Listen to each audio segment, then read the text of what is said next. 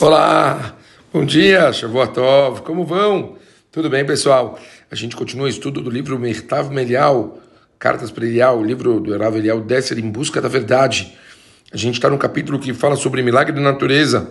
E ontem, na sexta-feira, perdão, a gente discutiu um pouquinho uh, sobre o conceito da pessoa o tempo todo tentar ver a mão de Akadosh Baruch na vida dele. A gente viu que tanto as coisas que poderíamos dizer que são obras da natureza também são divinas. Nós vimos que a diferença entre milagre e natureza, a princípio, é que milagre é uma coisa que a gente não está acostumado a ver, e natureza é uma coisa que a gente já se acostumou. Continuando o Rav Dessler, esse conhecimento nos coloca frente de um desafio. O livre-arbítrio da pessoa permite reconhecer a origem única de todos os acontecimentos, a vontade divina ou o poder que a Kadosh Baruch conferiu a essa natureza para atuar de acordo com a sua vontade. Sendo assim, a gente prefere pensar que o homem também pode influenciar o que acontece na natureza de acordo com as relações entre causa e efeito.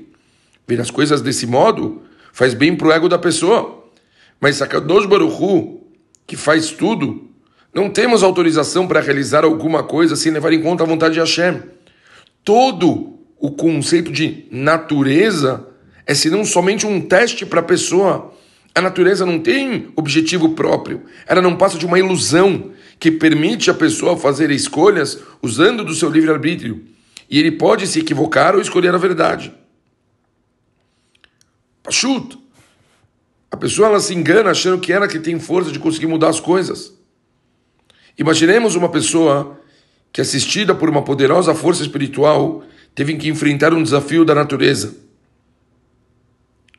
sobrepujando-a e fazendo com que a verdade contida nesse processo, dos processos dentro desses processos naturais, aflorasse.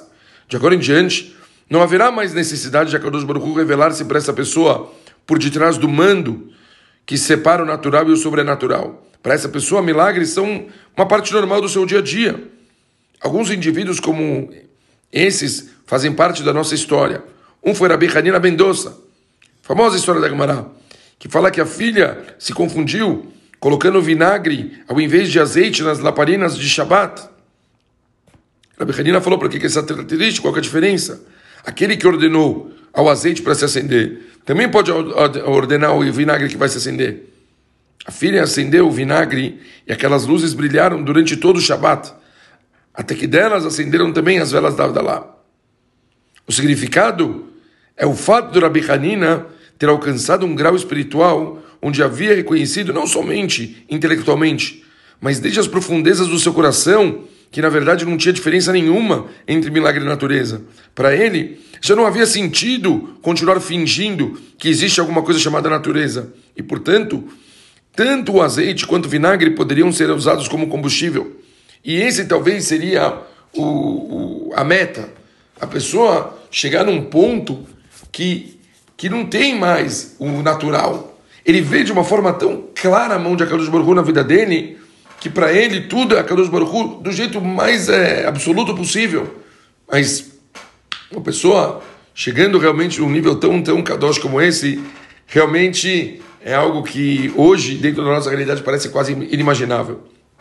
Talvez o nosso trabalho hoje, pessoal, é a gente realmente tentar ver que tudo, tudo, tudo que está acontecendo com a gente o tempo todo é Boreolam. E como a gente já falou tantas vezes, como o Navarush traz tantas vezes, a gente se acostumar é, em vez de ficar chateado quando as coisas acontecem diferente do que a gente imagina, a gente agradecer, a gente olhar, a gente agradecer e saber que com certeza se está acontecendo é para o nosso melhor. Tá bom? Continuamos amanhã, se Deus quiser. Um beijo grande para todo mundo e valeu. Tchau, pessoal.